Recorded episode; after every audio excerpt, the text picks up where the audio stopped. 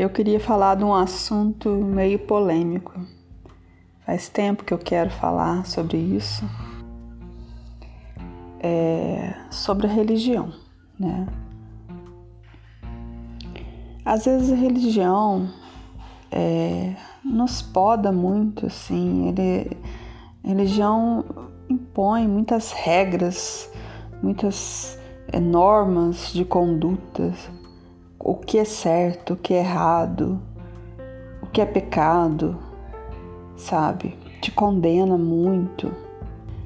E a religião é assim, a gente cresce é, numa religião, é, pela influência da família, a gente segue essa religião, é, a, gente, a gente aprende a seguir, né?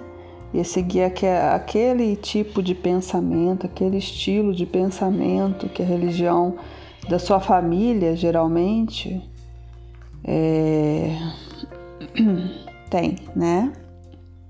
E, e a gente tenta sempre fazer o certo, a gente tenta né, seguir os mandamentos, é, seguir o certo, né, o que a religião prega é, muitas vezes como uma forma de, de seguir o, o, o, padrão, né? Seguir o que a família quer, seguir o que a sociedade pensa. E, e às vezes a gente nem é, se dá ao trabalho de pensar sobre isso, né? A gente, a gente segue esse padrão de pensamento e vai vivendo a vida e, e achando que está fazendo certo. Mas a, a religião, é, como é ensinada pra gente, assim, é, um, é uma coisa assim que, que faz que nos reprime demais, né?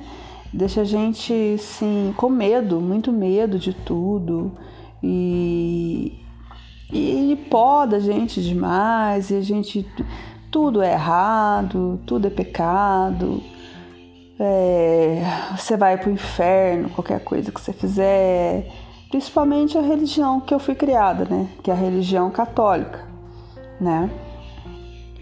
Eu quando era mais nova, eu assim seguia muito a religião católica, muito quando eu era criança, minha mãe, né, colocou no catecismo e tal, fiz primeira comunhão, ia na missa, depois, adolescente, frequentei renovação carismática.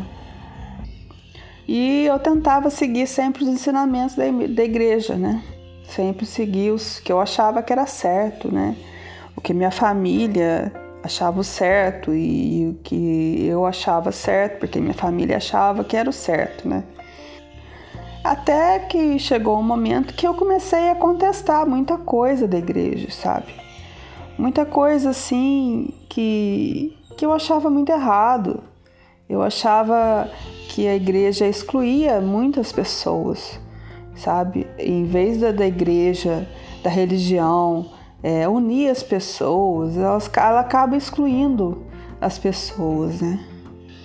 Aquelas pessoas que não são consideradas as certas, não são o, consideradas como exemplos, né? Tipo as pessoas marginalizadas, pessoas é, né, divorciadas, pessoa, os, os, gays, as pessoas, sabe, discriminadas pela, pela religião, né? E eu comecei a contestar, sabe? Será que Deus quer isso? Será que ser religioso, ser uma pessoa boa, é a gente ficar agindo assim, sabe?